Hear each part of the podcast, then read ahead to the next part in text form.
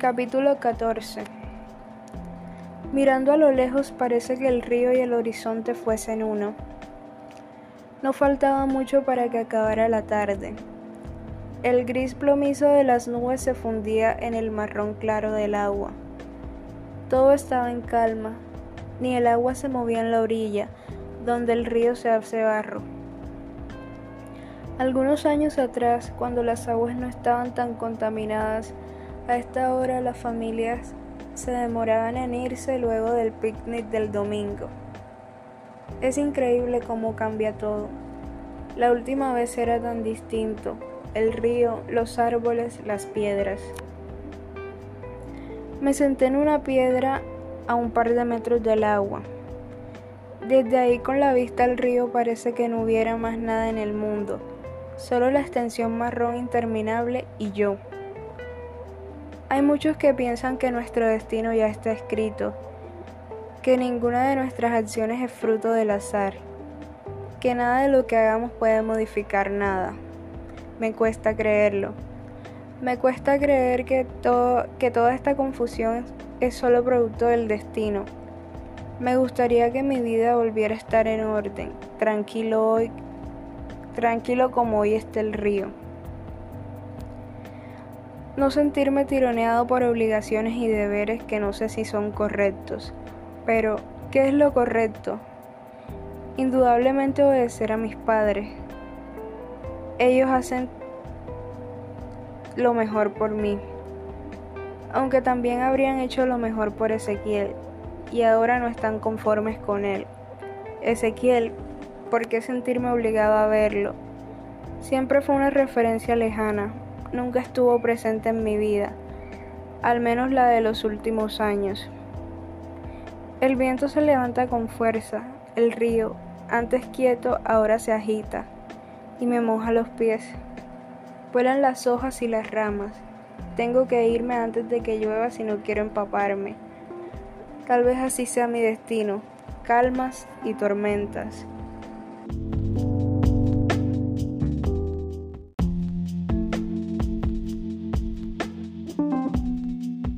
Capítulo 15 Toda esa semana, la anterior a mi cumpleaños, estuve ocupado con los preparativos de la fiesta. Mariano me ayudó, chequeó los invitados, nos acompañó a mi madre y a mí a hacer las compras, se ofreció a ayudarnos a acomodar cuando todos se fueran, etc. Su, su compañía en todo momento me alivió mucho.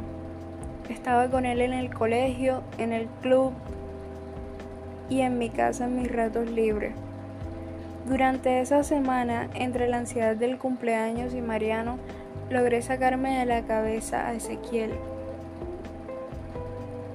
Llegó el sábado y con él la fiesta, todo en orden. Hay comida como para un regimiento, dijo mi abuela al entrar en casa antes del mediodía. Ella siempre llegaba temprano a mis cumpleaños, se quedaba a dormir y se volvía y se volvía al campo temprano la mañana siguiente. La comida consistía en sándwiches de mingas, salchichitas, empanadas, calentitos, chidis, todo hecho por mi madre al igual que una enorme torta de chocolate rellena de dulce de leche, crema y merengue, decorada con frutillitas. El regimiento no era, el regimiento no era tal sino mis 40 invitados de todos los años, entre compañeros del colegio y del club. Además los parientes de rigor, arrasó con todo. Antes de la fiesta, mi madre, al igual que en todas las reuniones anteriores que yo había hecho, se deshizo en pedidos de cuidados fundamentales por sus plantas. Ella quería uno a uno cuando llegaran les pidieran que tuvieran especial atención en no pisar ninguna en no pisar ninguna planta ni romper las ramas del rosal. Se pueden lastimar con las espinas. Trataba de convencerme y de convencerse por su repentino interés por la salud de mis amigos. Obviamente que no hice ninguna indicación a nadie. En el 90% de los invitados vivían el 90% de los invitados vivían en casas con jardines y tenían madres. Sabían que un pétalo caído era sinónimo de desmayo maternal. La fiesta transcurrió sin ningún inconveniente. El parque resultó ileso. Salvo, que al gordo Fernando, un compañero de rugby, se le cayó un vaso de Coca-Cola sobre el, sobre el parquet, lo que es solo sinónimo de suspiro profundo. Cuando se estaban yendo los primeros invitados, llegó Ezequiel, que nunca había venido a ninguno de mis cumpleaños anteriores, y caminó despacio entre las miradas de asombro de los parientes y las curiosidades de mis amigos. Solo mi abuela lo miraba, lo miraba divertida. Te, te perdiste la torta, le dije. No importa, feliz cumpleaños, me dijo. Toma, es para vos y me dio un paquete. Lo abrí. Era un disc de Dire Straits Brothers, Brothers in Arms. Hermanos en armas, pregunté.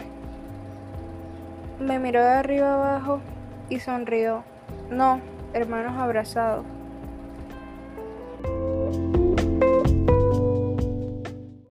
Capítulo 19 Estuve angustiado, sin saber con quién hablar, ni qué hacer. Una tarde vi a mi madre en el jardín y me acerqué. Cortaba hierbas. Te ayudo, le dije. Sí, claro, contestó, alcanzándome unas tijeras. Corta el tomillo. Nos quedamos un rato en silencio, envueltos en el perfume de las hierbas hasta que le pregunté, ¿por qué nunca hablamos de Ezequiel? Apoyó las cosas en el piso con mucha calma. Estiró su mano para acariciarme. Me miró. Bajó la mano. Luego la vista. Y dijo en susurro, hay cosas de las que es mejor no hablar.